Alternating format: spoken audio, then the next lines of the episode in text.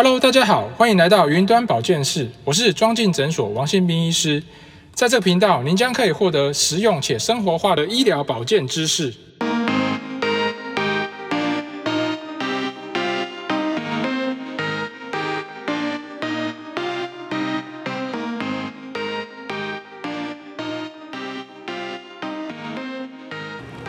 大家好，我是庄敬诊所的王医师。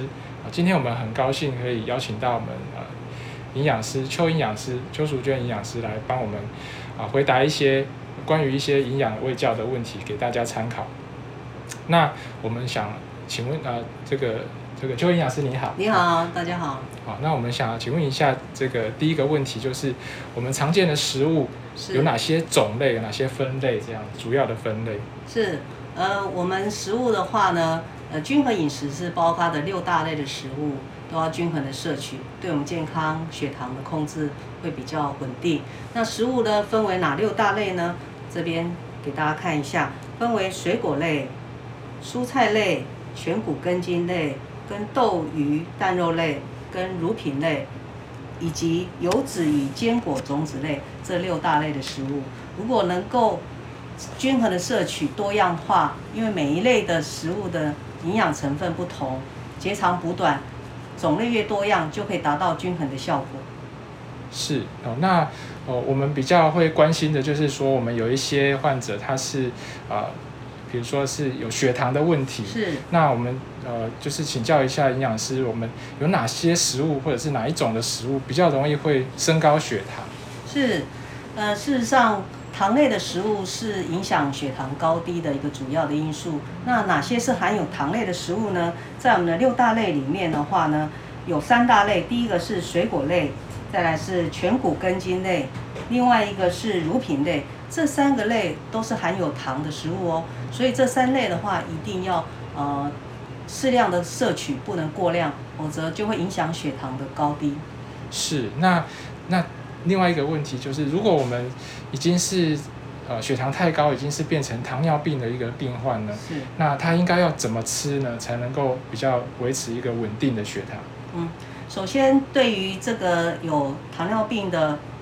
病友，我们建议在饮食方面的原则的话，就是每天一定要知道自己一天摄取的呃热量跟分量啊。再来呢，就是你均衡的摄取这六大类的食物，这样可以维持基本的一个健康。再来要特别留意我刚才提到的那三大类的含糖类的食物的分量，一定要定量。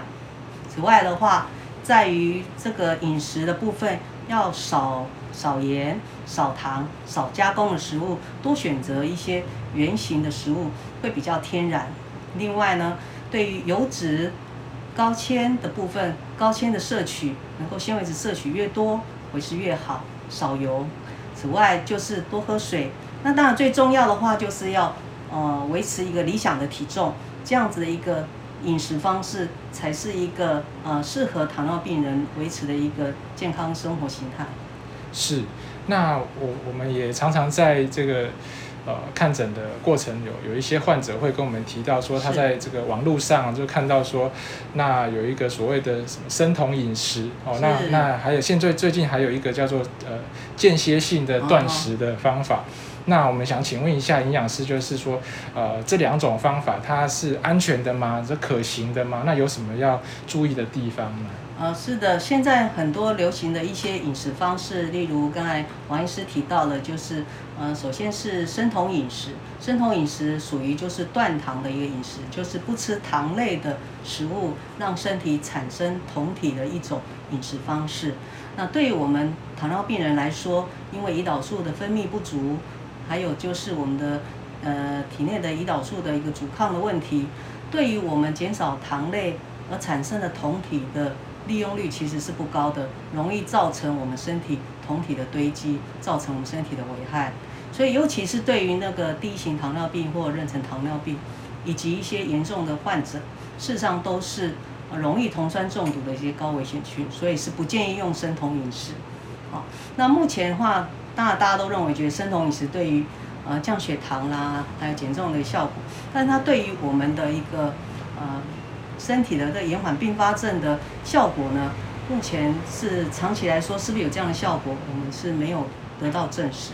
所以事实上，生酮饮食在执行的时候，我们还是建议要跟医生跟营养师做讨论，好是否适当。那另外呢，有关间歇性的断食，现在就采用这种呃算是减少热量的方式，有分两种，一种是一六八的断食法，一种是五二断食法。那首先一六八就是我们一天二十四小时的话，有十六小时是呃空腹的，八小时是进食的。那再来就是五五二断食，是我们一周呢七天有选择五天正常的饮食，但是两天呢不连续的，呃选择只吃一餐，大概五百大卡的低热量的饮食。那这样的方式虽然是可以达到快速的减重的效果，但是对于呃血糖的稳定，事实上是不是很理想。所以要采用这样的方式的话，还是要经过跟营养师讨论，跟医师啊一起。根据他的药物的使用来做调整，这样会比较安全。是是，所以我想就是站在我们呃，就是医师的立场啊，们其实呃，对于使用这些所谓生酮饮食或者是这些间歇性断食法，其实呃，我们会比较建议说，还是需要在。呃，采用这些方式之前，还是需要跟这个医师跟营养师做一个咨询，那说确认一下，说是不是能够尝试这样的方法，那风险高不高？哦，因为事实上，呃，在呃生酮饮食的这个方法呢，事实上它有可能会因为它就是食用比较多的这个油脂啊，那食用比较多的这个肉类，那嗯没错，它的这个尿酸可能会过高，那它的胆固醇、血脂肪也会过高。是。所以说也会有相对的一些可能的一些并发症，那就是除了刚刚我们营养师提到的这个，呃，有可能会酮酸中毒之外，那有可能这个尿酸或者是胆固醇都会过高，那其实也会产生其他的问题出来。所以事实上这些比较目前比较热门新兴的这些方式，事实上都还需要更多的证据去啊。去跟大家说明，所以让我们去了解这些方法。所以，呃，如果真的有想要尝试，还是会建议需要再跟营养师跟医师啊做一个咨询讨论。对，那最后一个问题，我们来再请教说，那如果说，呃，对于肾功能不好的这些人呢，呃，他要怎么样去吃比较安全？是，对于肾功能不佳的呃病人的话。尤其是在饮食方面，我们会特别强调于这个蛋白质的部分啊，因为蛋白质的话会产生含氮的废物，会经过肾脏，所以会造成肾脏负担。所以在饮食方面，建议是能够蛋白质要重质不重量，所以在蛋白质的摄取量部分要限制，可能会比一般的时候会减少一点。那量的呃质的部分，尽量选择选择呃优质的蛋白质，像一般的呃鱼肉蛋。哦，鱼肉蛋这类的，呃，会比较好，尽量避免选择一些低生物价的，也就是品质比较差的蛋白质，容易造成含氮废物的产生啊，但是又不会造成我们，又不会形成我们身体的一个合成。这类的蛋白质，像像一些豆类啦，还有坚果类，像毛豆啦，啊，还有就什么红豆、绿豆啦，啊，还有像什么坚果、核桃啦，这些都有蛋白质哦。所以这类的食物反而是不适合在呃肾功能不好的时候摄取。嗯，另外的话，在于热量的部分一定要摄取足够。如果你热量摄取不够的情况下，就很容易造成我们体内蛋白质的分解一样会产生很大的废物。所以热量的部分，我们可以建议补充一些啊，在油脂的部分可以增加一点，像一些好的油的摄取啊，比例可以高，就不需要再用烫青菜可以。用油炒也是 OK 的。那至于这个呃低氮的淀粉的补充也是很需要的啊，因为可能肾功能不佳的时候呢，胃口会比较不好，所以可能在点心的部分可以配合一些低氮淀粉，像藕粉啊、哈藕粉之类的，还有一些低氮的点心，市面上一定要像一些啊西米露啦，好或是一些啊炒炒冬粉啊，哈这些都属于低氮的淀粉。是可以补充在它的点心里面，增加它的热量。嗯，啊，对，是那所以比较想要请教一个，那就是一个比较具体的问题。然后如果说，那我们这肾脏功能比较不好，那我们说它可能需要限制一些蛋白质的摄取。是，那就是说我们一天的量，呃，要怎么样去换算，或者说我们要怎么样去估计说，那我们一天的量可能不要超过多少，是怎么样去估计？原则上，如果是在前面的第第四期、第五期，我们大概就是一样维持每公斤体重大概一一克是是可以的。到了第三期的话，分期肾肾功能分析，在第三期我们大概是抓零点八、零点七五每公斤体重。是好，如果到了后期零点六，事实上蛋白质摄取呃量低的情况下，事实上它的日常饮食